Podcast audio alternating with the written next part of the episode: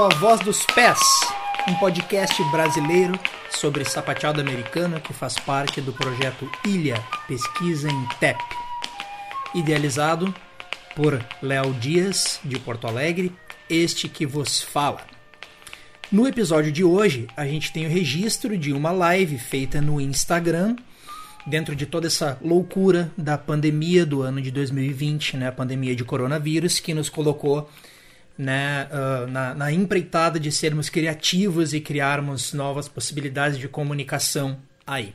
Né? Então, nessa live que foi feita no Instagram desse projeto, eu entrevistei a Juliana Prestes, que eu gosto de chamar de Josinha, porque ela é minha amiga, minha irmãzinha de estrada, mas mais importante do que isso nesse momento, ela é uma grande bailaora e estudiosa de flamenco e uma das pessoas através das quais eu cheguei dentro da arte de flamenco e me, me, me apaixonei, me, me aproximei e me apaixonei por essa linguagem. Né? Então, nessa live a gente tenta traçar um, traçar um paralelo entre as nossas duas casas na arte, o sapateado americano e o flamenco, no intuito de, de trazer alguma luz, assim, de uma forma bem informal, sobre ambos esses dois sapateios do mundo, mas sem ser nada muito metódico, muito, muito cartesiano assim, né? Foi um grande prazer ter podido conversar com ela. Fazia muito tempo que eu queria ter essa conversa. E quem sabe a gente não entrevista ela ao vivo num outro momento uh, para este podcast aqui.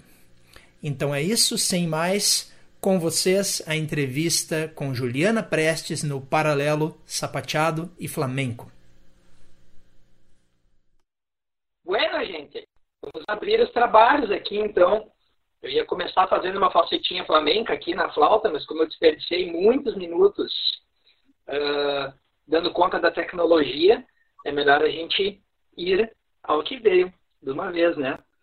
Então, apresento a vocês aí com muito carinho, muito orgulho a minha amicíssima Juliana Prestes, com quem eu venho aprendendo constantemente muito sobre flamenco e sobre arte, quem eu já tive a oportunidade de trabalhar uma porção de vezes aí nas quebradas flamencas de Porto Alegre, né, por assim dizer, e que eu tô para chamar para conversar horas assim, porque esse é um papo que a gente tem muito em off, na verdade. A gente conversa sobre todas essas coisas aí que a gente vai falar hoje uh, nos vários bastidores que a gente partilha por aí.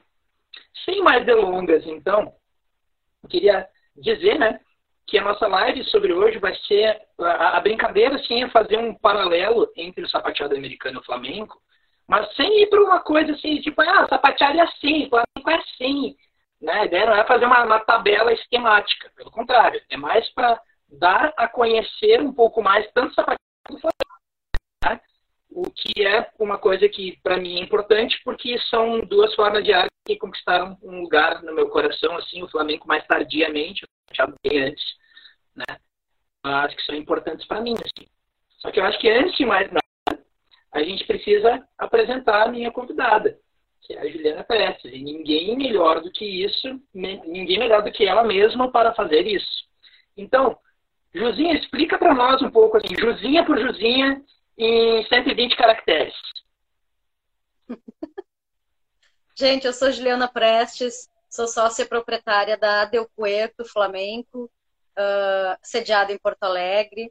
Com essa companhia, com essa escola, uh, já estamos aí com 21 anos. Eu estou há, há 17 anos, também frente a Del Puerto. E também sigo uma carreira de prof aí pelo Brasil, ministro alguns workshops, alguns cursos, participo de alguns eventos também com artistas internacionais e outros flamencos de outros lugares do mundo e, grandes maestros da Espanha também. Cabeceio, faço todas as funções que competem a um artista independente, né, como produzir, coreografar, ministrar aula, contabilizar e tudo isso assim, que eu acho que é a rotina e a vida de um artista independente, né, que não tira o sustento de muitas vias, né? Que muitas das quais nesse momento estão paradas, mas muitas das outras que a gente consegue seguir como nesses encontros aqui, assim, né? Queria te perguntar e conversar contigo o seguinte. Tanto o TEP quanto o Flamengo, né? Essas duas formas, são vítimas de alguns clichês muito complicados, né? Por exemplo, quando a gente fala em sapateado para uma pessoa que, que, que, não conhece, enfim, ninguém tem a obrigação de conhecer o sapateado, né?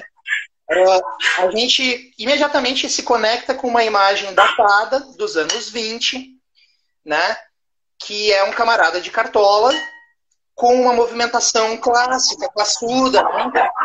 E nesse meio tempo, né, o sapateado já evoluiu muito, já passou por muitas coisas diferentes, mas inevitavelmente quando tu fala em, em sapateado, as pessoas pensam num Fred Astaire. Sem sequer conhecer Fred Astaire a fundo, né? Uh, claro. então, isso é um pepino que o sapateado passa e que eu sei que o Flamengo, em alguma medida, passa também. Tô errado? Não, não, tá certo muitos preconceitos, né? Como, como seria essa imagem estereotipada do Flamengo? Eu acho que tem vários clichês, assim. Um, a coisa. A gente, te, a gente tem um jeito brincalhão, assim, ou, enfim, pejorativo de chamar isso, que é o kit Espanha. então, é, Vou tentar falar disso do jeito que eu acho até é um jeito bonito até. É, é a ideia do que, as pessoas esperam que tu ofereça para elas assim. Então, quando alguém vem, uh, quando alguém contrata um show de flamenco, quando alguém vem até o flamenco, a primeira imagem comum às pessoas, né, ou que eu percebi ao longo desses anos, é que a pessoa vem com a imagem estereotipada, assim. Então, que é sempre aquela bailarina que veste vermelho, vermelho e preto, que toca castanhola. E aí as pessoas misturam um pouco de uma estética, muitas vezes, misturam com, com outras estéticas, às vezes até de outras raízes, assim, como, como árabe, como cigana, que na verdade tem todas essas interferências no flamenco, é lógico mas às vezes as pessoas trazem para esses clichês, assim, essa, essa mistura. É muito comum, assim. Um, é muito comum ficar na abordagem do temperamento uh, forte, sedutor. As pessoas olham muito para esse temperamento, assim. E o Flamengo tem mais milhares de camadas, né? Milhares de outras sensações, assim. Então, sofre vários clichês, assim. Então, Sim. em geral, a gente brinca com o clichê pensando que a, o público ele quer ver o kit Espanha, né? Que é o, a castanhola, o tom, a, baila, a bailarina bem caracterizada de espanhola, com vestido e de bola e não sei o que, tudo isso. E, na verdade, tudo isso é lindo também. E acho que tem como oferecer isso também com qualidade. Eu acho que a coisa é sempre tentar ir para qualidade, para sair do clichê e ir para qualidade, assim, né? Mas acho que essa construção faz parte também, ela não é necessariamente ruim, entende? Só Sim. que é uma construção fechada, encarcerada. E a, e a arte é muito mais do que isso, né? E até porque o clichê tem raiz histórica, né? Ele tem um porquê de ser. Né? Ele, ele não claro. é uma coisa solta no vácuo. Talvez ele seja uma, uma leitura de, de, de, de uma leitura instantânea da coisa, assim, uma leitura um, um, tanto quanto rápida, mas nem por isso ela deixa de ter um, um lugar, uma raiz, né? Mas claro eu, eu te fiz essa pergunta, Ju, muito por causa do seguinte. A minha vivência de flamenco antes de tocar flamenco era o clichê. Né? Eu tinha uma. Claro, é natural. Né? Eu tinha uma, uma, a visão essa do Kit Espanha que tu falou. E para ser bem franco, eu não gostava. Em função do próprio Kit Espanha, do, do clichê, assim, né? Eu não. Uh, claro, não, claro. Não estava num momento de, de, de entender e ao mesmo tempo o que eu via não me convencia, né? É, aí... é que o clichê não aprofunda, né? O tanto que pode ser aprofundado. Esse é o perigo dele. Ele não é ruim exatamente, mas ele pode ficar superficial, né? E aí tu talvez já com essa sensação de que, hum, só isso aí não me, não chega, né? Não, não preenche assim. Então é que é, é, é, isso que eu fico me perguntando, né? O Flamengo acabou chegando para mim pela via da música e não da dança, né? E, e aí, quando eu, eu me dei conta do, do, da, da, imensidão, assim, do lugar onde eu tinha colocado o pé e que não ia conseguir apoiar o pé tão cedo para entender o que estava acontecendo ali, aí foi, né? Aí, ok, sim, né? Tem um, um vasto um vasto universo aí que a gente pode até comentar um pouco com o pessoal aí, mas que é, um, é um cosmos musical do qual eu não fazia a menor ideia. Foi uma pensar em outro planeta, assim, e, e ficar meio abobalhado, assim, com as, com as coisas que eu ia descobrindo, né? Então, daí isso, né, de, de, desses universos musicais, assim, que, que me, me encantaram de uma maneira que me colaram no flamenco. Mas, bueno, vamos falar de flamenco e não de, de, dos meus encantamentos, né? Uh, esse clichê, assim, dos anos 20, né, que, que, que é um clichê de, superficial do Tepe, assim, do rapaz de cartola e tudo mais, e, e dessa conexão com o jazz e tal, né?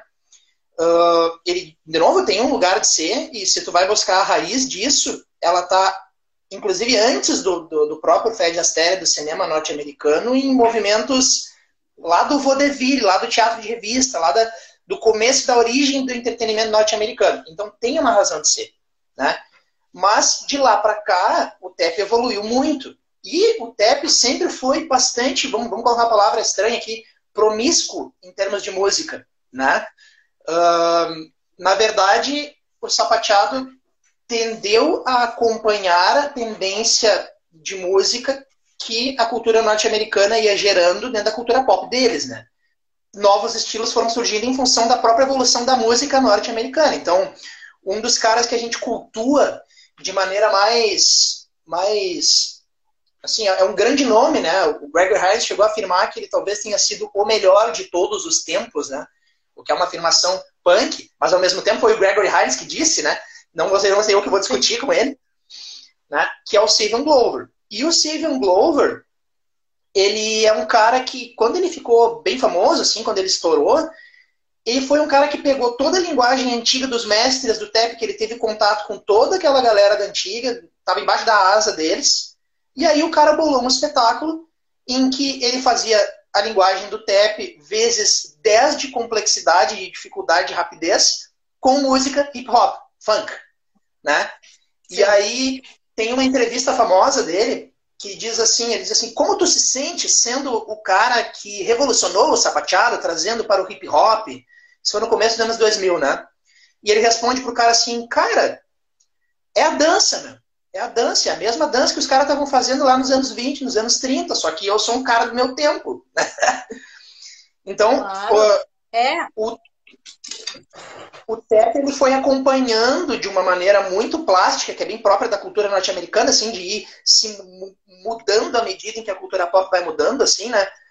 Uh, a plástica, a rítmica foi mudando de acordo com, com a cultura, né? E eu queria te perguntar, uh, e eu sei que essa questão é espinhosa, assim, o que no flamenco, à medida que ele evolui, assim, e que, e que vai, né, as novas gerações vão se colocando, o que é constante, o que muda, se essa discussão existe ou deixa de existir? Como é que isso funciona no Flamengo?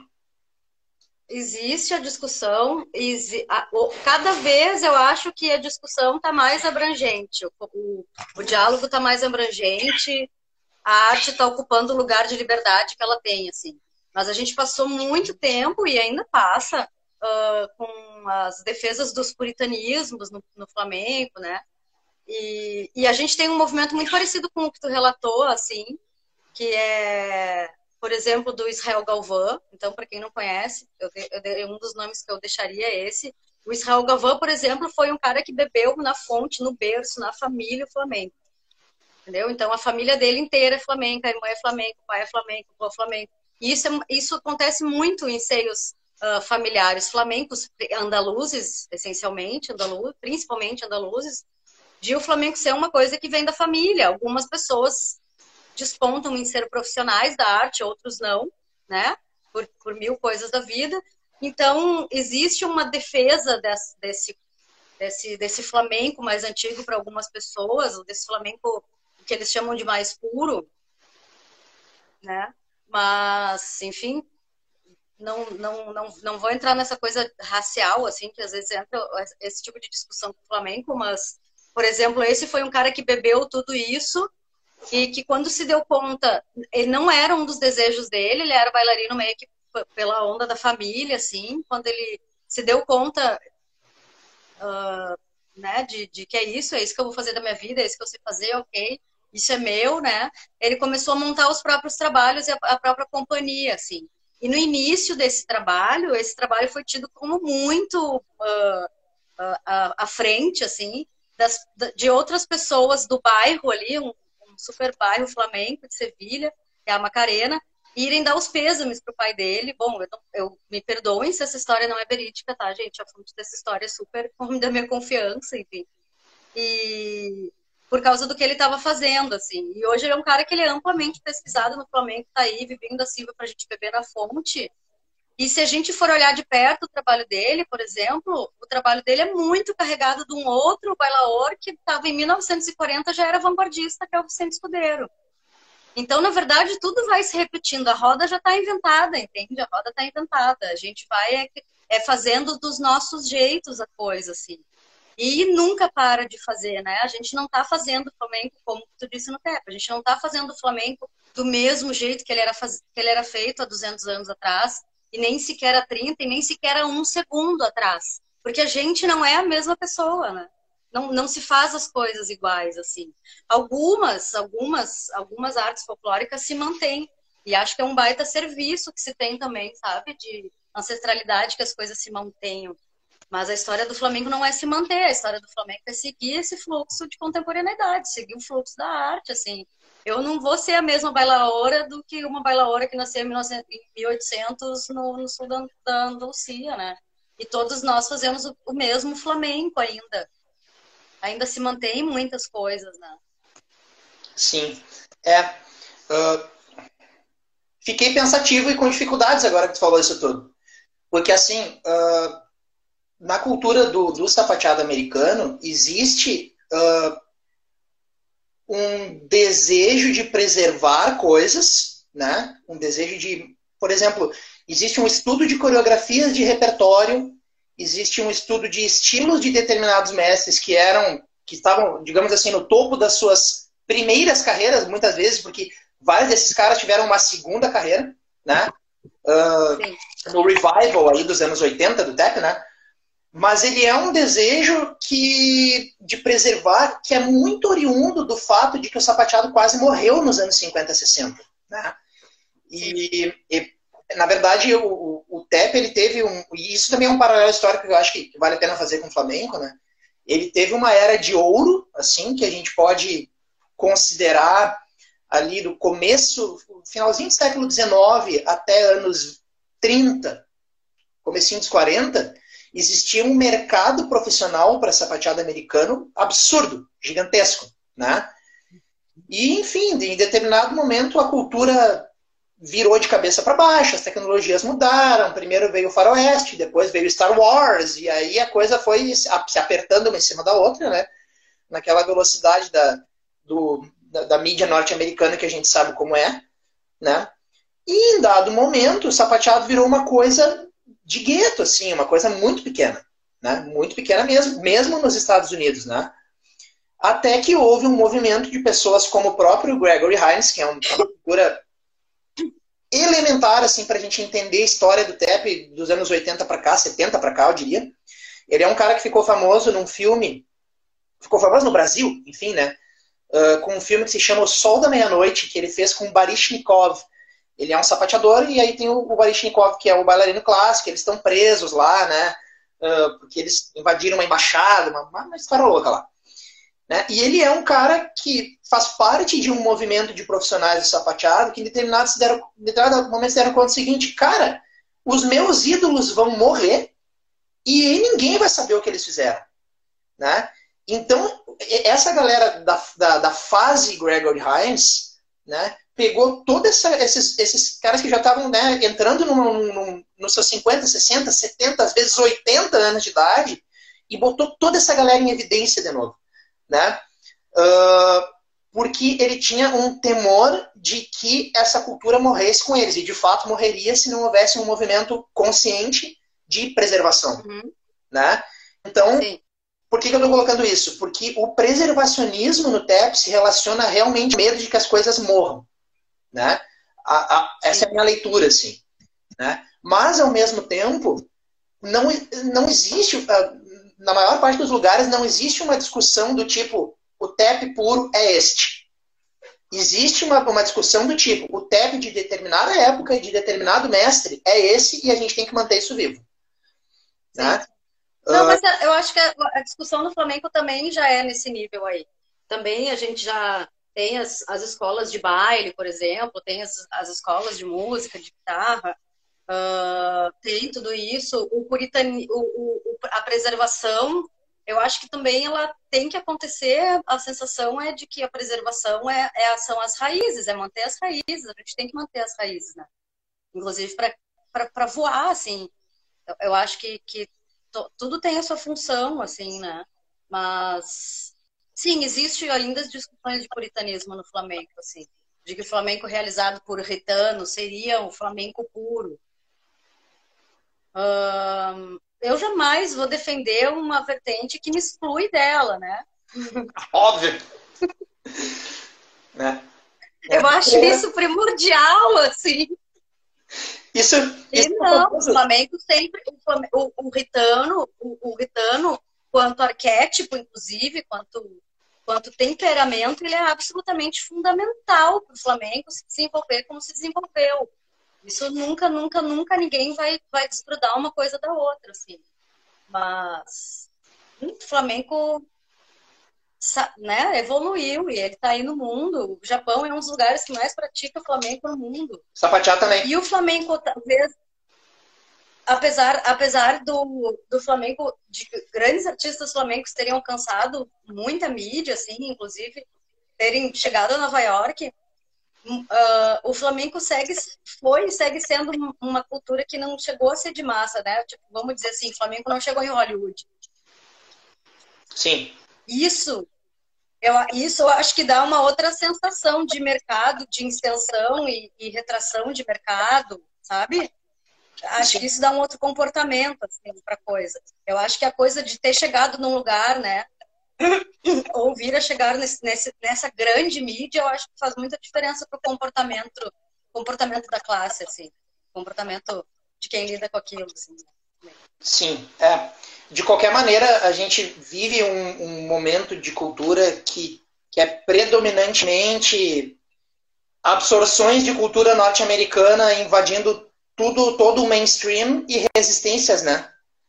né? Uh, e eu, como praticante de uma arte de raiz norte-americana, sou o primeiro a não achar que isso é só negativo. Claro que tem aspectos positivos e negativos, né?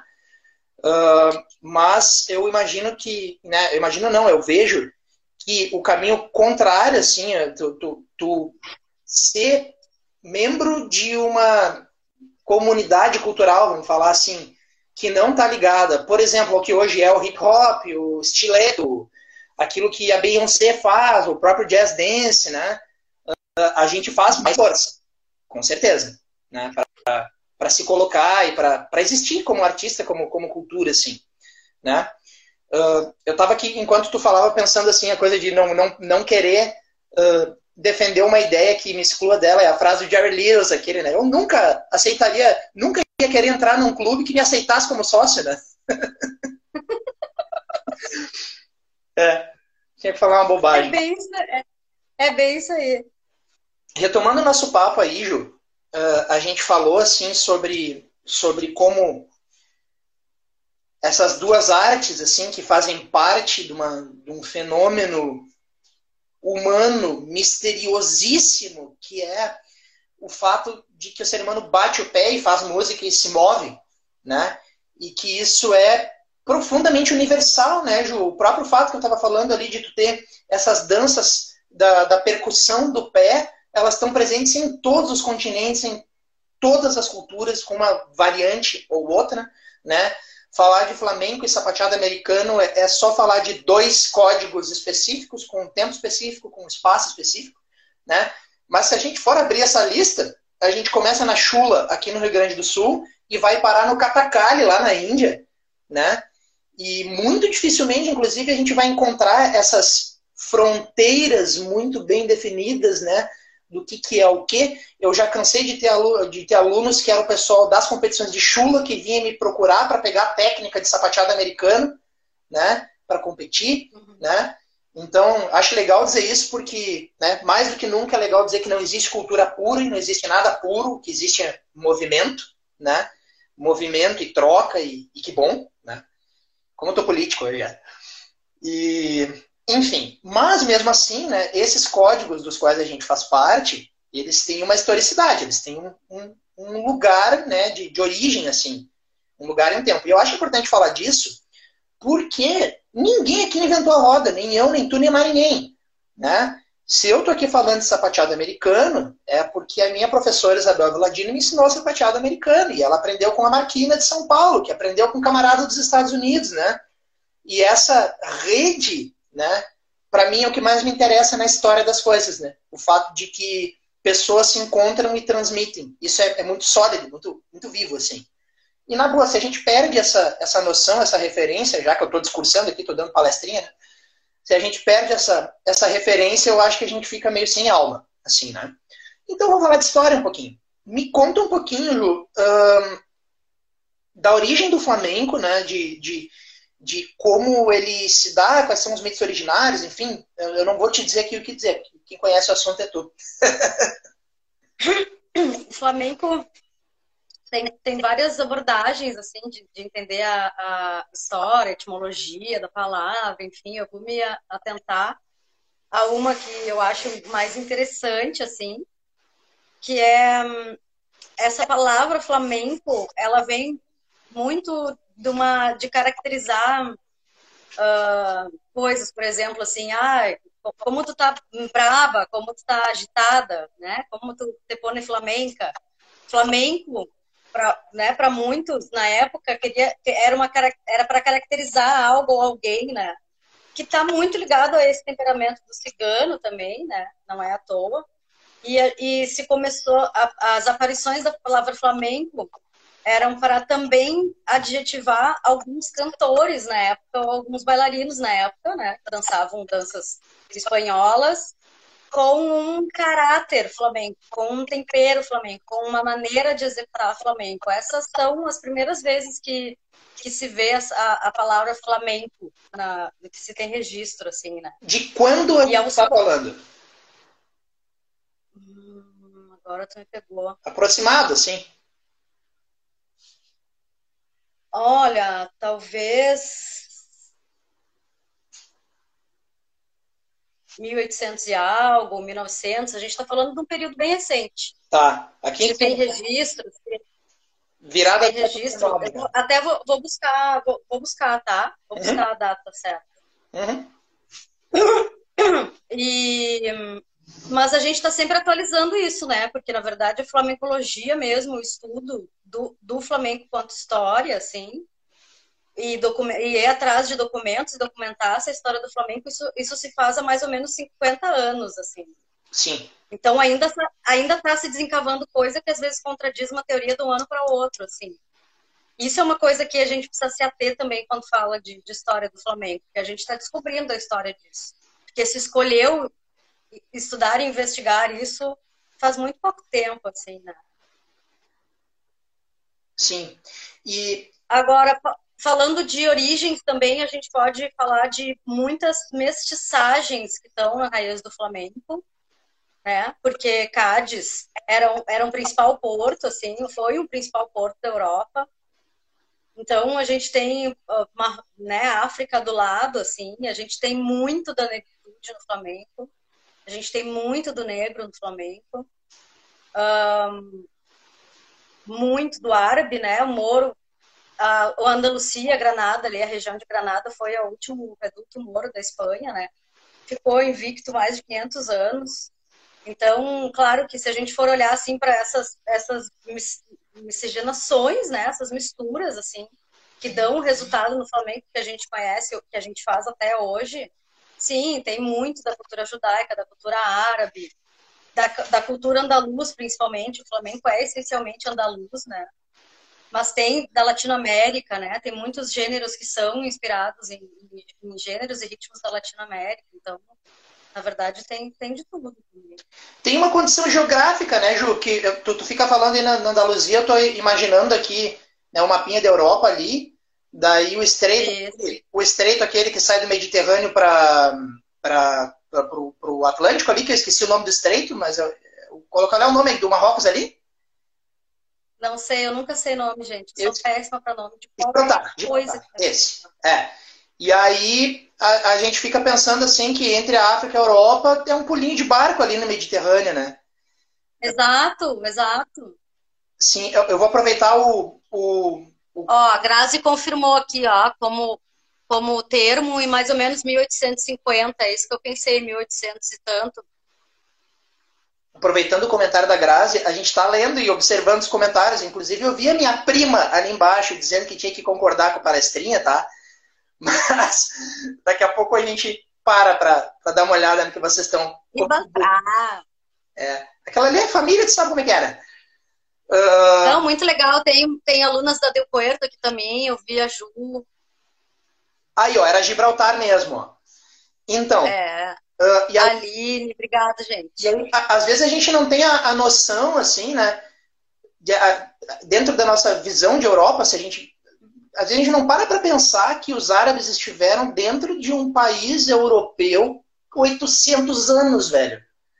A gente não Exato. que seja 800 anos, né? Claro. Né? Então, claro, né? a gente anda, a gente anda em Granada, por exemplo, para quem já visitou, sabe do que eu tô falando, tu anda em Granada e tu tá em outro país, assim.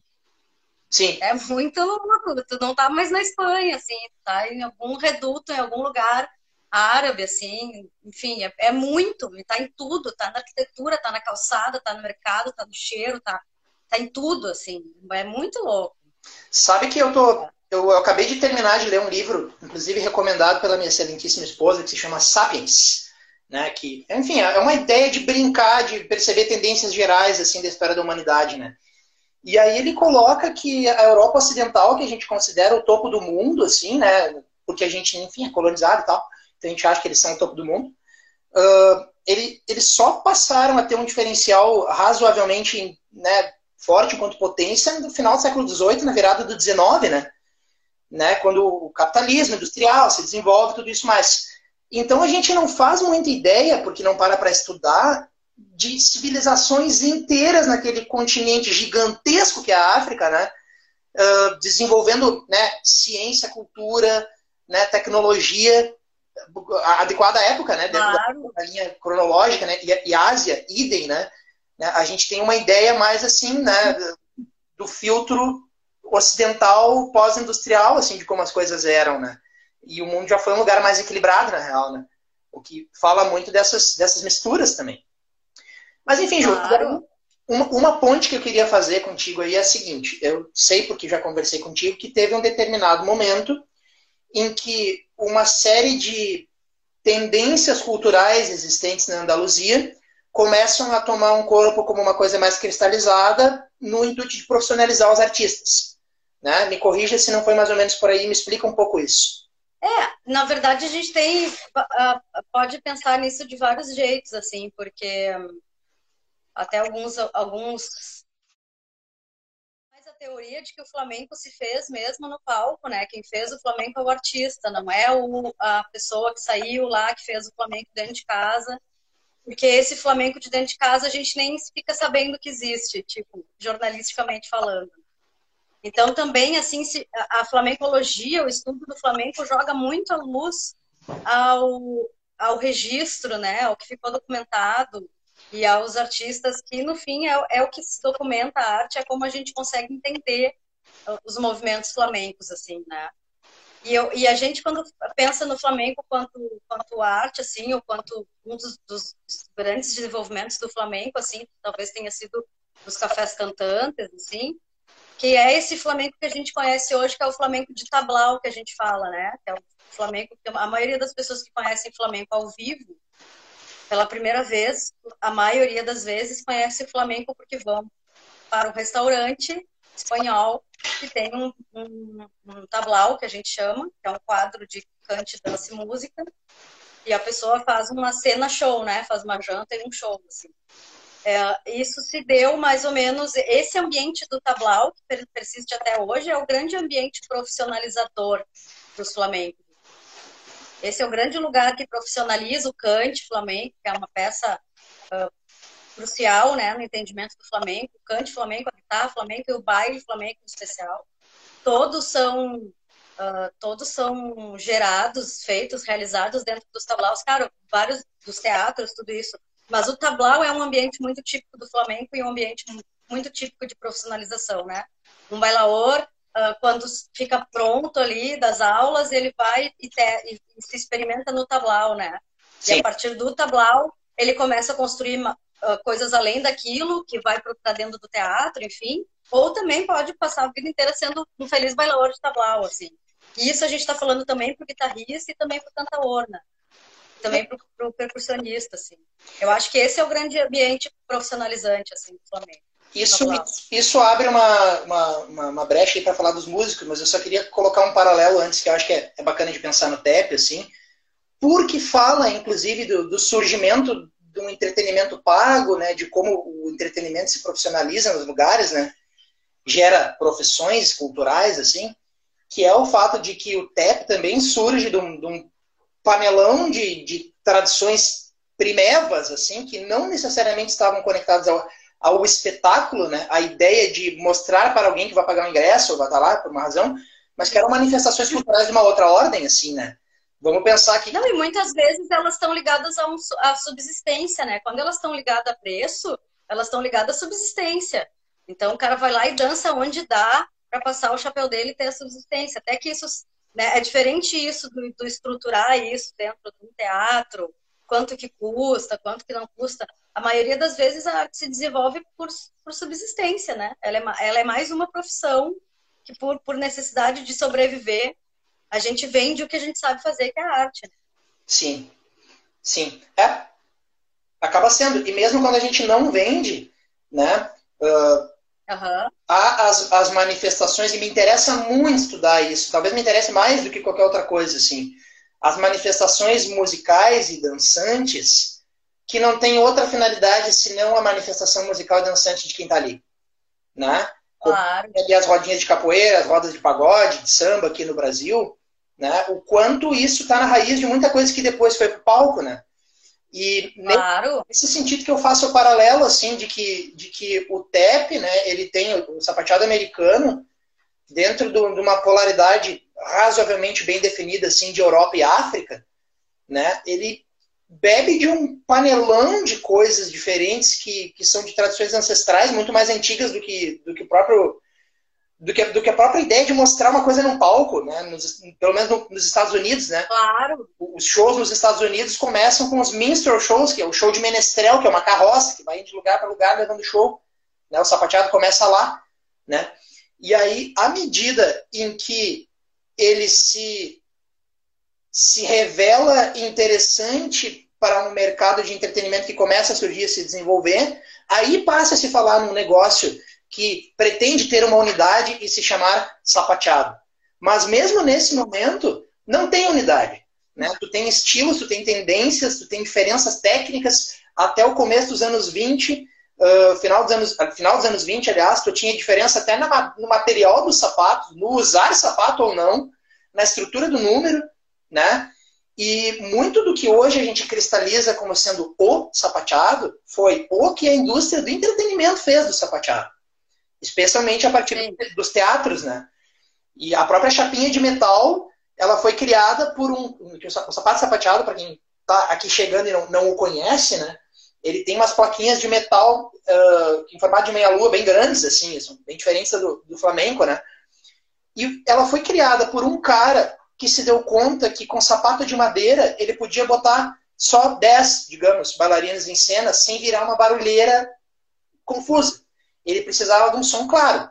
E ele criou uma chapinha para poder botar mais bailarina em cena para o show ficar maior, né? Que é uma necessidade completamente técnica de uma indústria de entretenimento e que hoje a gente vê como sendo a tradição do sapateado americano. E claro que é, né? Mas o primeiro cara que inventou essa chapinha aí ficou rico tão rápido, né? Ele inventou isso na Broadway, né? naquele tempo, nos anos 20 lá. Sim, é, é genial, na real, né? Se for pensar. Sim, era, era um stage manager, um diretor de palco olhando uma galera dançando e pensando, cara, esse som tá sujo, eu preciso mudar o sapato. Né? É, opa, temos mais alguém aqui que chama a chapinha de tapita. Eu achei que era só eu e a Heloísa Bertoli que usávamos essa palavra. Essa palavra em São Paulo não existe. bueno, gente, uh, agradecendo os comentários aí também. né? Está sendo bem gostoso ter vocês por perto aqui. Eu vou finalizar colocando uma questão só, que uma questão para mim é importante, que é o que o sapateador poderia aprender com o bailarino de flamenco, o que o bailarino de flamenco poderia aprender com o sapateador de tap. Né? E, e, eu vou só fazer, colocar uma colocação sobre isso, que sapateadores de tap, em geral, falam demais, muitas vezes sem dizer muito. Né? Muito som, pouco recado, pouca energia, muita técnica, pouca presença. Né? Isso é uma coisa que eu observo em vários bailarinos, assim, exceto talvez os mestres mais antigos, assim, os seasoned professionals, assim. O que eu aprendi de mais valioso no flamenco, além da musicalidade, que é de um outro lugar, assim, que mexeu muito com o meu ouvido de verdade, e recomendo que estudem, foi que você pode estar parado em cena e ter tudo acontecendo. Né? E isso é uma coisa que o pessoal bom do Flamengo faz com muita, muita propriedade, que eu acho que é uma coisa que o pessoal do técnico podia olhar. Né? Como que eu posso dar uma nota e ter capacidade de sustentar energeticamente, corporalmente aquela nota, de forma que tudo esteja sendo dito e que aquele silêncio fique grávido de alguma coisa que vem depois. Né? Uh, uhum. O bailarino de TEP, em geral, não é educado para fazer isso. Né? A ter atenção, a energia fluindo na, na pausa, no corpo inteiro, de uma maneira uh, intensa. Né? totalmente presente, assim. E aí quando eu vejo a galera do Flamengo dançar, né, é por aí que eu penso que eu, que eu tento me educar, assim. Eu, com certeza o meu, o meu olhar pro TEP, depois de ver a galera do Flamengo de perto, mudou um bocado, assim. Né? É, que esse é, é, é um lugar de escuta também no corpo, né? Um lugar de escuta, assim, um lugar de fazer tudo sem fazer nada, mas é um lugar também de parar-se, assim, e escutar, né? Eu acho que o, o Flamengo tem muito essa, essa premissa básica da escuta, assim, sabe? Antes de tu te mexer, tu tem dois ouvidos abertos. Antes de falar, tu tem dois olhos, dois ouvidos abertos, ou enfim, cada um com a quantidade que tem disponível no momento, né? Porque não somos todos iguais, felizmente, todos podemos dançar e dançar flamenco, inclusive, mas tem essa coisa da que chama muito, muito, muito para escuta, eu acho. Eu acho que por causa desse dessa, dessa, dessa força, que, dessa importância que para nós tem o Kant, talvez, a gente tenha, a gente trabalhe com essa energia do, do parar, né?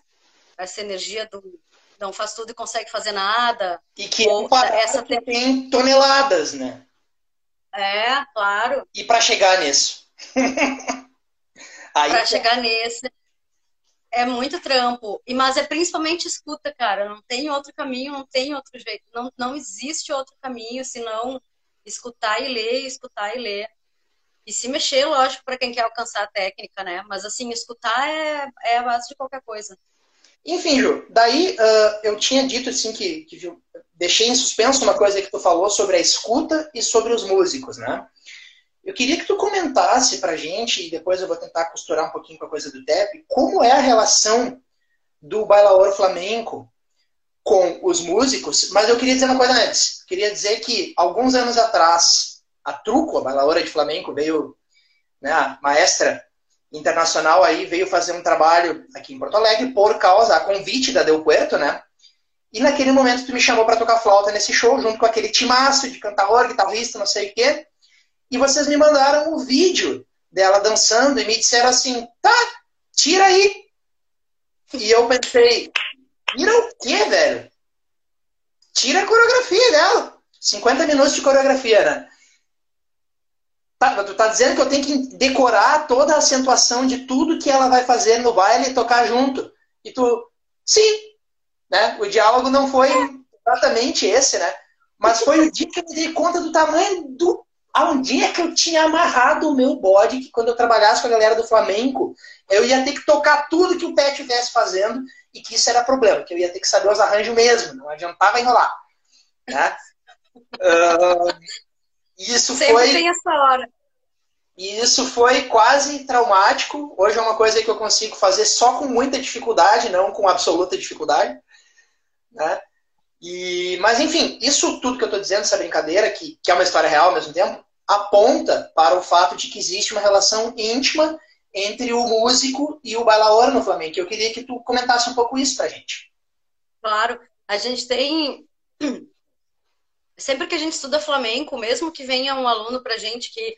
Ah, eu não quero dançar profissionalmente, ou ah, eu quero no máximo fazer parte do espetáculo de final de ano da escola. Mesmo que, essa, mesmo que esse aluno não tenha assim nenhuma aspiração de se profissionalizar, a gente sempre ensina o flamenco como se essa pessoa fosse vir a ser um profissional. Ou seja, uma pessoa apta, ainda que não profissional, que não viva disso, mas uma pessoa apta a improvisar dentro dos códigos de improviso que o, o flamenco tem, né? Então, não, vou, não quero transformar esse pedaço na live numa aula de estrutura de baile. Vou aproveitar que eu tenho que aprender a ser. Uh, como é, a gente tem que aprender a vida online, então agora, se você quiser ter uma aula de estrutura de baile, convido você a, a entrar no meu canal porque eu estou ministrando aulas online e a gente pode ter uma aula de estrutura de baile, porque senão a gente esmiuça muito. Ilha recomenda, vai lá. A gente estuda esses códigos, assim. Então, quando, quando a pessoa, quando o bailador vai dançar, então, por exemplo, eu vou lá dançar, eu tenho uma maneira de dizer para a pessoa que canta que é aquele momento eu quero que ela cante. Eu tenho como dizer, através do meu baile, para o guitarrista que aquele momento é o momento de uma falseta, que é um, um momento mais da, da peça do, da, da, guitarra, e tem um momento mais cantado, e tem um momento que o bailador sapateia mais, e tem um momento que tudo fica mais forte, todo mundo vai junto, tem um momento que fica mais suave. Todos esses momentos, eles, uh, eles podem ser pré-combinados, absolutamente montado, que é isso que a gente solicitou para ti. Tira os remates da truco, isso é montar um baile, né? Isso é porque tu vai receber um convidado, ele vai fazer aquele mesmo baile, aquele convidado nunca trabalhou com aqueles músicos, tu quer garantir que todos estejam né, afiados para aquilo. Diferente do que se tu vai fazer um tablau, eu e tu, que já tocamos várias vezes juntos, vamos lá com os companheiros que tocamos sempre, vão fazer um tablau e a gente pode combinar mais ou menos o baile, ou talvez nem combinar, e através do conhecimento que se tem no Flamengo desses códigos, a gente consegue orquestrar, né, gerenciar esse, esse tempo dentro do baile. Inclusive, mesmo quando é só guitarrista e cantaor, também existem estruturas, assim. Então, isso se aprende, se aprende a se comunicar, né? Uh, é, a, a, a, a, existência do bailaor flamenco está intimamente ligada à existência do cante e da guitarra, né? A percussão Sim. também, mas em especial, assim, cante, guitarra e baile, né? Uh, não é que vai ser mais ou menos flamenco o teu flamenco se ele for, for, for feito com CD ou sem música, não é isso que eu vou questionar, né? Mas assim, não é, é muito íntimo para nós. Quem baila flamenco e quem, quem ama mesmo flamenco, naturalmente coloca o cante, a guitarra, a música nesse lugar de importância. Vem antes de mim, assim. Vem antes. Para nós vem antes, assim. Mesmo Sim. eu como bailarina, assim, né? Não é tirar o meu protagonismo ao, contra... ao contrário, todos nós somos protagonistas juntos naquele momento, né? E se aprende a orquestrar isso, isso é super importante. Às vezes, quando a gente só tem aquela ideia estereotipada do flamenco, aquela lá do início do bate-papo, a gente não imagina que tem todo um universo que, que, que é uma linguagem, na verdade, né? O flamenco é uma linguagem, assim. E uma linguagem a partir da qual se estrutura um jogo vivo, né? É uma, vivo. uma, uma um, um bate-bola. Eu, eu, não gosto dessas expressões assim, uh, futebolísticas, mas é, né? É uma, uma, uma, comunicação instantânea num nível que demanda conhecimento prévio, mas ao mesmo tempo demanda toda aquela escuta que tu falou, e que é o que, te, o que torna tudo vivo e interessante de ver, né? Exato. É aprendendo a ouvir o flamenco um pouco mais, aprendendo a, a, entender com um pouco melhor como ele funciona. Hoje eu vejo assim, eu, eu, eu vou ver um vídeo de flamenco, eu vou ver um, a galera que a gente trabalha junto aí, o Giovanni, o Diego e tudo mais, né? E tu vê que o cantaor gesticula e faz uma leve, uma, uma leve inflexão da entonação da nota que ele vai dar. E é como se o guitarrista virasse um switch na cabeça dele e disse: Ah, ok, é para aqui que ele vai. E começa a construir uma outra história. E daqui a pouco é. o cantaor só fez. Uau! E aí o, o guitarrista, de novo, né? Uh, harmonizando o, o, processo todo, ele já, já, ok, o caminho é esse, ele está indo para esse lugar, é para cá que eu vou. Né? Uhum. Isso é, é, é uma coisa assim que. Sempre existe o conhecimento uh, pré-cena, né, que a gente tem de melodia, de tudo isso, mas ainda assim é vivo, esse comportamento melódico é vivo, né? As, as notas do cante com a guitarra, elas não caem sempre na cabeça junto, né? Como a gente está acostumado a ouvir Por isso, inclusive, que o flamenco soa, não só por isso, mas por isso também, que o flamenco às vezes soa até desajeitado ou desafinado para algumas pessoas. Porque essa melodia vai sendo construída, né? Isso que tu falou aí, Ju, da, da questão da, da música flamenca, às vezes soar um tanto quanto fora do ouvido, exótica, assim, né? Uh, eu sou um cara curioso e eu vou pro Spotify. Opa, fiz propaganda de Spotify. Spotify me patrocina, por favor. Mas enfim, eu vou pro, pro Spotify e eu fico ouvindo música árabe, música japonesa, música chinesa, né? E aí, de novo, né, a gente tem uma, uma visão vinda de uma herança europeia que tem ali sete notas e doze semitons e que acha que a vida é Exato. é né? E isso é um sistema harmônico e melódico que tem data e lugar. Isso é a Europa do século XVIII, né? vindo de um processo dentro da música litúrgica, que tem aí toda a Idade Média para rolar, né? mas que é um código musical, que depois influenciou toda, toda a música do mundo. Né? E aí tu vê que o que num primeiro momento a, a gente vê como uma desafinação, uma, uma imprecisão que tu ouve, não só no cante flamenco, como em outros estilos que tem uma raiz, uma, uma que, que flertam com o Oriente, assim, na verdade, é só porque a gente tem um ouvido tonal que pensa dó, dó sustenido, ré, ré sustenido, vamos até o dó. Né? Claro, vai... foi educado assim, ainda que a gente não queira, a gente foi educado sob a ótica da música ocidental, né? Sim, sim. E tudo bem. Ah, né? Mas o, o, o, barato, e, e, e, vamos colocar aqui também que a, a, lógica da música ocidental permitiu o sistema de notação, permitiu a codificação dos acordes, permitiu né, uma, uma expansão assim, da música gigante, não é dizer isso. Mas o interessante é que quando tu te dá o tempo para imergir num universo musical diferente e o teu ouvido começa a se acomodar e perceber aquele ambiente, se familiarizar com ele, tudo muda como pessoa. Claro. Né? E afinal, se não for para fazer arte para isso, para fazer para quê? Né? Então, eu acho um, um barato, assim, como essa percepção do que no flamenco, num primeiro momento, era exótico, e depois passou a ser uma língua que eu estou ainda aprendendo a, a, ouvir, né? Falar mais ou menos, mas ouvir, estou ouvindo um pouco melhor já. Um, revelou possibilidades de percepção e de sentir que eu não sabia que eu tinha, né?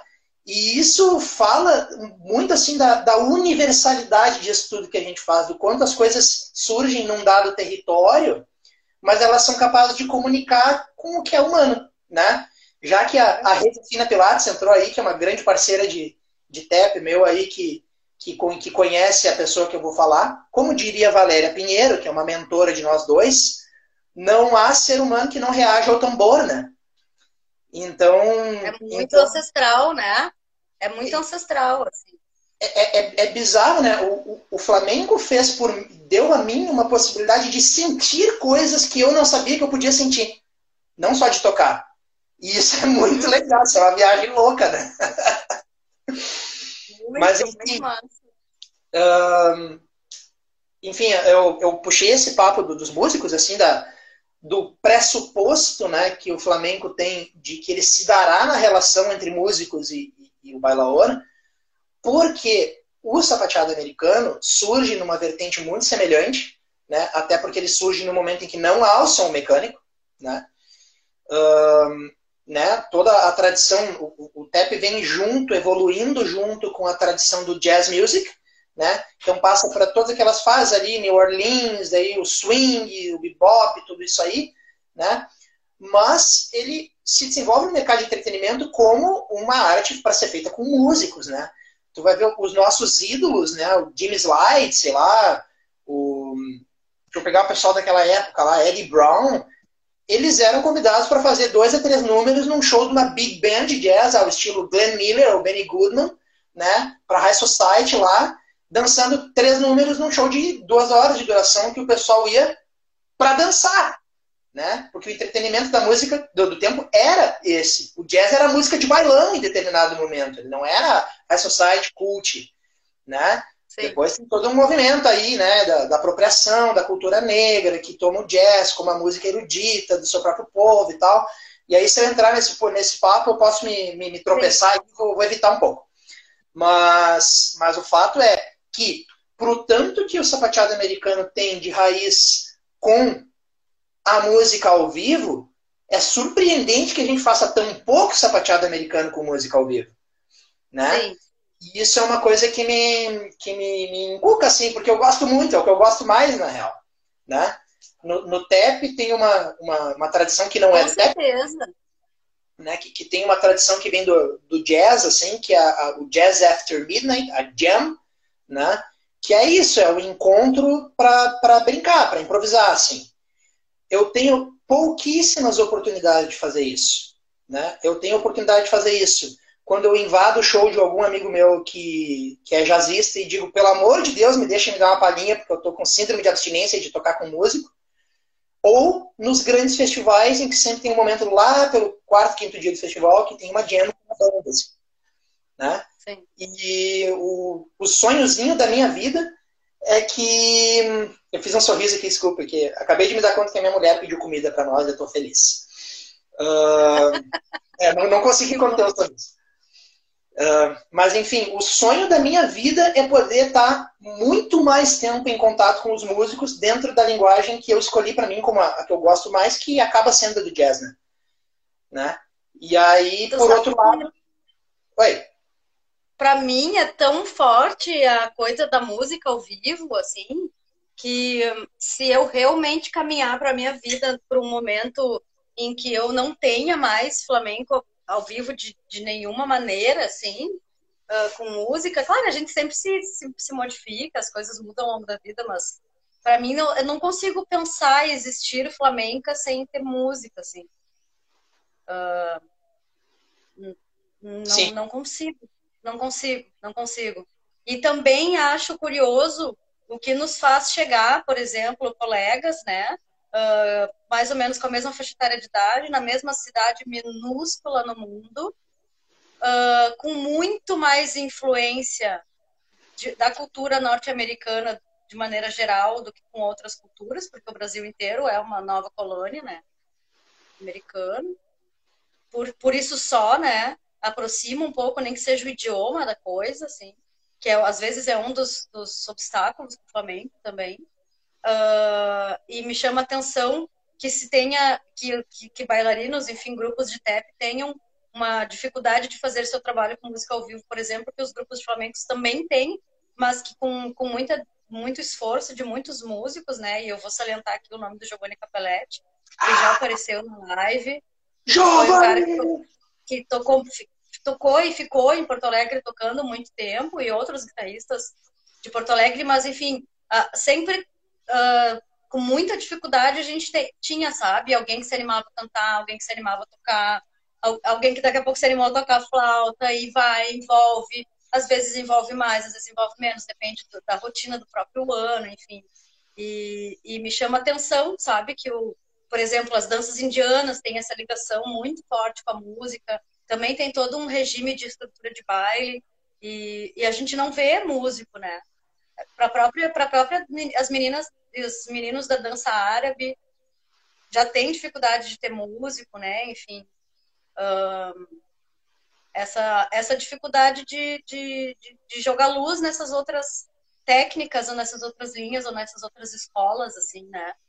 A, a, a amplidão de possibilidades, né? Amplitude, perdão, de possibilidades que tem o flamenco ou o jazz ou sabe? E a gente não vê mesmo. Tem gente que passa uma vida trampando em Porto Alegre sem, sem ter músico, assim.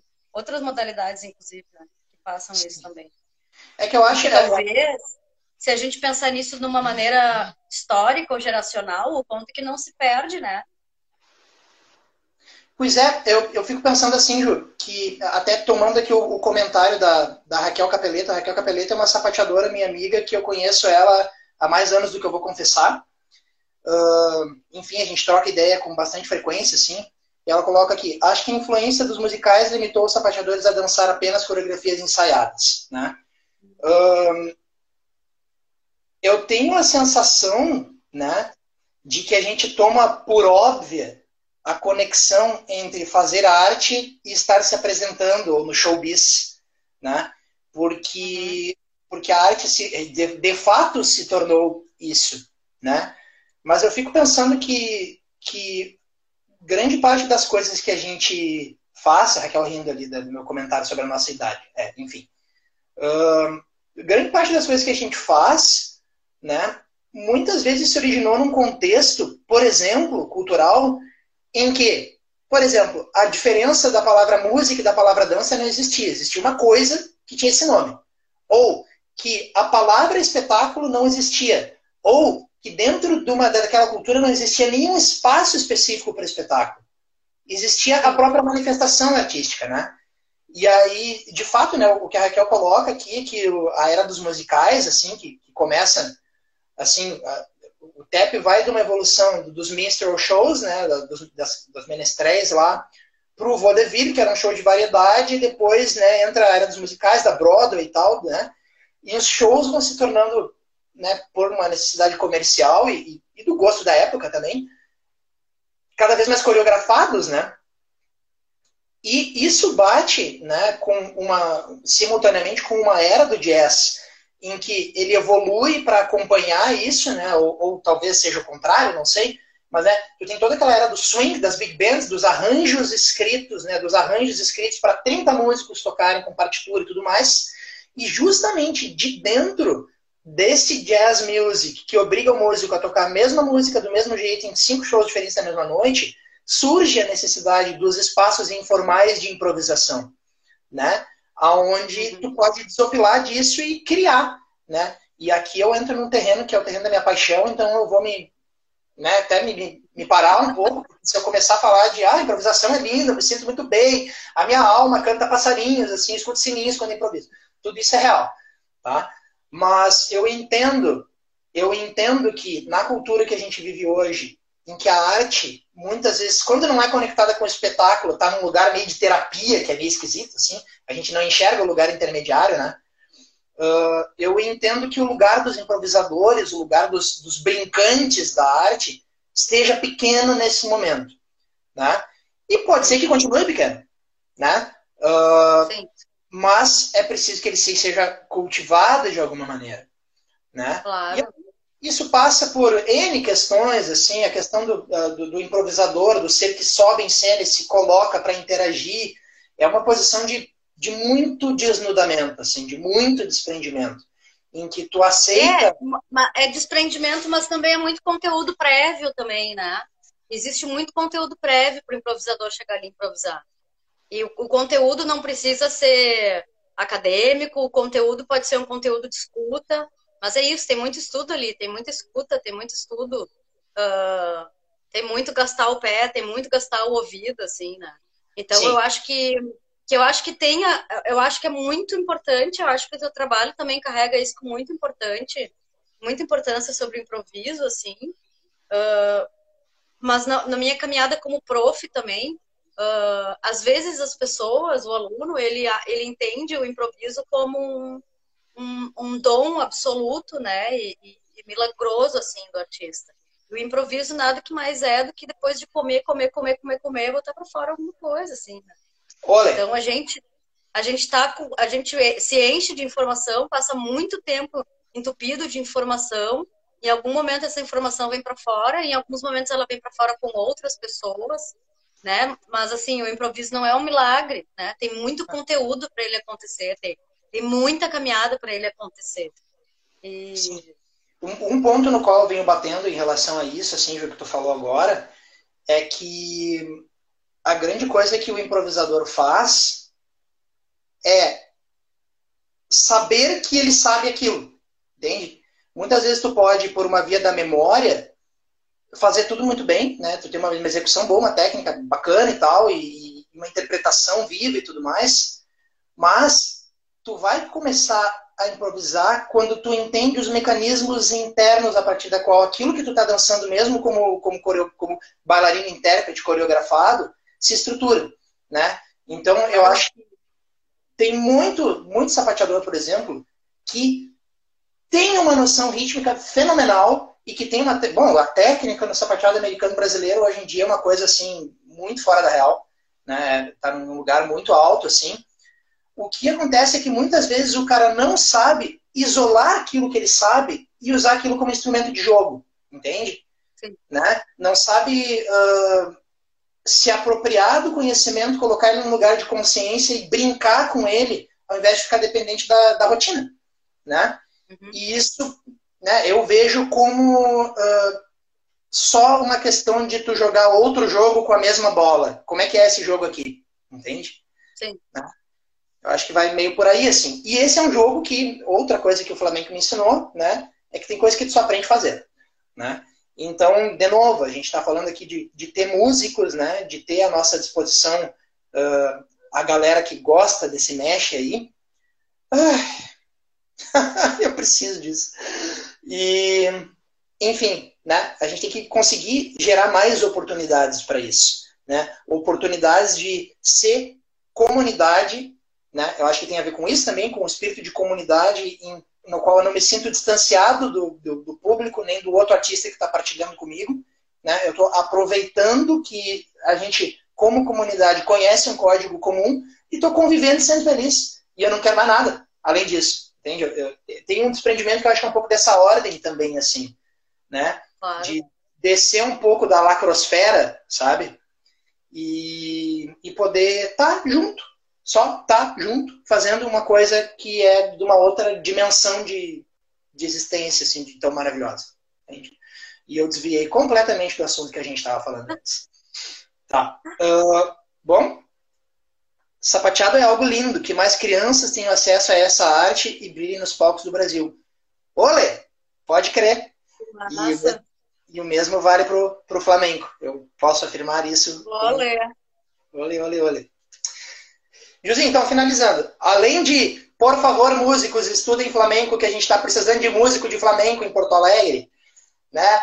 Porque o nosso maestro maior foi fazer o que ele tinha que fazer, que é estudar na Espanha. Mas a gente está torcendo para ele voltar de uma vez, né? Uh, que é o Giovanni Capelletti, outro, o meu, um dos meus outros profs aí de flamenco. Mas, enfim, o que mais a gente pode colocar para finalizar, então, Ju? Cara, eu queria dizer para o pessoal ficar em casa, ao mesmo tempo que ninguém pode ficar em casa, né? Porque a gente vive uma situação ímpar no nosso país, que está todo mundo muito necessitado, sem falar na nossa classe, em todos os outros autônomos. Mas mesmo assim, vamos ficar em casa. Ninguém pode, mas todo mundo tem que. Vamos ficar em casa. Vamos usar máscara, vamos usar luva. Vamos fazer o que todas as autoridades em saúde nos dizem para fazer porque esses são os órgãos que têm a informação correta para nos, nos instruir. Infelizmente, nem os nossos governantes nesse momento têm. Então, sigam as recomendações corretas. Por favor, fiquem em casa. É, eu acrescentaria que se você acredita na ciência para te conseguir um celular para assistir essa live, você pode acreditar na ciência quando ela diz que é para ficar em casa. Né? Fique em casa. É, se você, né, e eu, eu poderia ficar mais ácido, mas não é, não é o contexto. Fique em casa. Isso aí. É. É, o jeito mais rápido de acabar é ficar em casa. A questão também é essa, né? O jeito mais rápido de acabar com esse perrengue desgraçado que a gente está vivendo é parar um pouquinho. Todo mundo parar um pouquinho. Se todo mundo parasse um pouquinho, a gente já estava atravessando o negócio, né? Sim, Mas, enfim. tem países que já estão conseguindo, né? Mas, enfim, é, é fácil ficar bravo com esse assunto, mas também não é o caso de ficar bravo, né? A gente tem que dizer isso que tu está dizendo, muitas e muitas e muitas vezes, e torcer pelo melhor. Todas as é. vezes que a gente vê lugar de fala, né? Eu acho que as redes sociais estão fazendo isso com todos nós, assim. Então, o óbvio tem que ser dito, né? O óbvio não é óbvio que alguém, alguém precisa escutar. Fique em casa e não contagie os outros, porque tu pode não ter nem sintomas e tá contagiando. Como que a gente vai conviver com a consciência daqui a uns meses, né? Sabendo quantas pessoas que a gente pode ter infectado ou não. A gente ainda não teve essa sensação, mas a gente vai ter. E, vai, e é muito triste, assim. A única coisa que a gente pode fazer agora é ficar em casa. Fazer a aula online, uh, continuar pagando, se possível, a sua secretária do lar, o seu funcionário, para ele não ir trabalhar e seguir recebendo quem tem essa oportunidade. Quem consegue seguir fazendo essas aulas, faz essas aulas, paga o prof. Porque uma hora tudo isso vai passar, mas agora esse momento é ficar em casa. É, para quem faz a reflexão por um lado assim mais mais direto assim do tipo, não, mas quem não está trabalhando não tinha que estar tá ganhando dinheiro. Eu queria só colocar que duas das classes sociais mais bem pagas do mundo são os herdeiros e os políticos, né?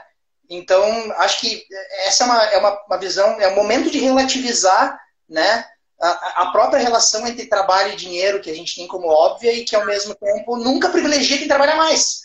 Né? Então, claro. flexibilizar a cabeça para pensar um pouco nisso e, no processo de flexibilizar, estender a mão. Em última análise, é estender a mão. Né? Por que, que eu estou aqui metendo uma campanha assim para falar do, do, pessoal da dança? Porque é impossível abraçar o planeta do jeito que a gente gostaria de abraçar. Então, eu vou abraçar quem está do meu lado. Entende? Tipo, eu acho claro. que essa é uma, é uma possibilidade que, que cabe a todos, assim, e que envolve um, um alto grau de positividade que muitas vezes a gente não está emocionalmente disponível, inclusive, para ter esse, essa disponibilidade, porque, vamos falar bom português aqui, tá difícil, né? Mas todo mundo tem algo a dar, né? Uh, muitas vezes não precisa nem ser de ordem material, assim, pode ser da ordem do próprio suporte, né? Cara, eu tenho, eu tenho um brother aqui, vamos entrar no papo pesado, eu tenho um brother que no intervalo, e tu, e tu conhece a pessoa, Ju, mas eu não vou expor o nome aqui, que no intervalo da semana perdeu dois primos e um tio, né?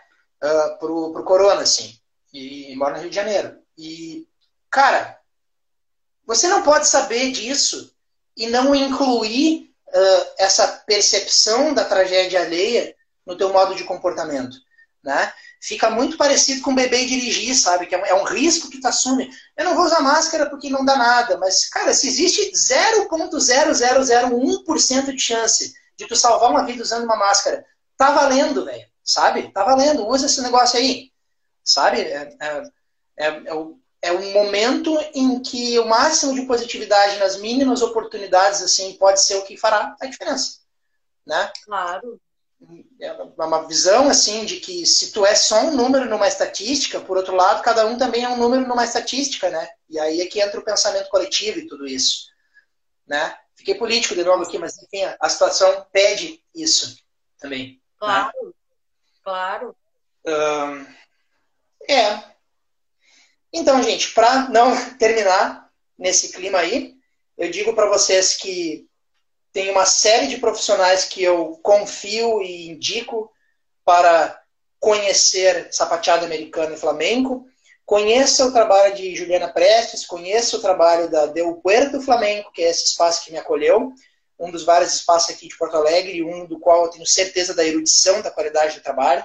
Vá conhecer, vá usar um pouquinho desse, desse tempo que nos foi dado para expandir horizontes, conhecer alguma coisa de arte. Quem quiser conhecer sapateado pode ser comigo e pode ser com uma porção de outras pessoas aqui de Porto Alegre, cujo trabalho eu confio também, e que eu considero todos meus colegas. Então é isso, gente. Eu gostaria de agradecer imensamente a minha coleguinha e minha comadre, porque eu sou dindo do cachorro dela, da cachorrinha. Foi embora, estava aqui. agradecer a presença, dizer a todos que se eu não for burro demais, eu vou botar toda essa entrevista no podcast, depois a voz dos pés, daí eu aviso como é que vai ser. E, mas se eu for burro, eu não vou conseguir. Então eu vou ter que dar uma estudada. E, e é isso, gente. Muito obrigado pela presença de todos, em especial Obrigada. da convidada. E a gente se topa por aí nas loucuras da pandemia. Ou não se topa. Certo? Beijo, Ju. Muito obrigado, Guria. Obrigado, Léo. Muito obrigado. Obrigado, Beijo. gente.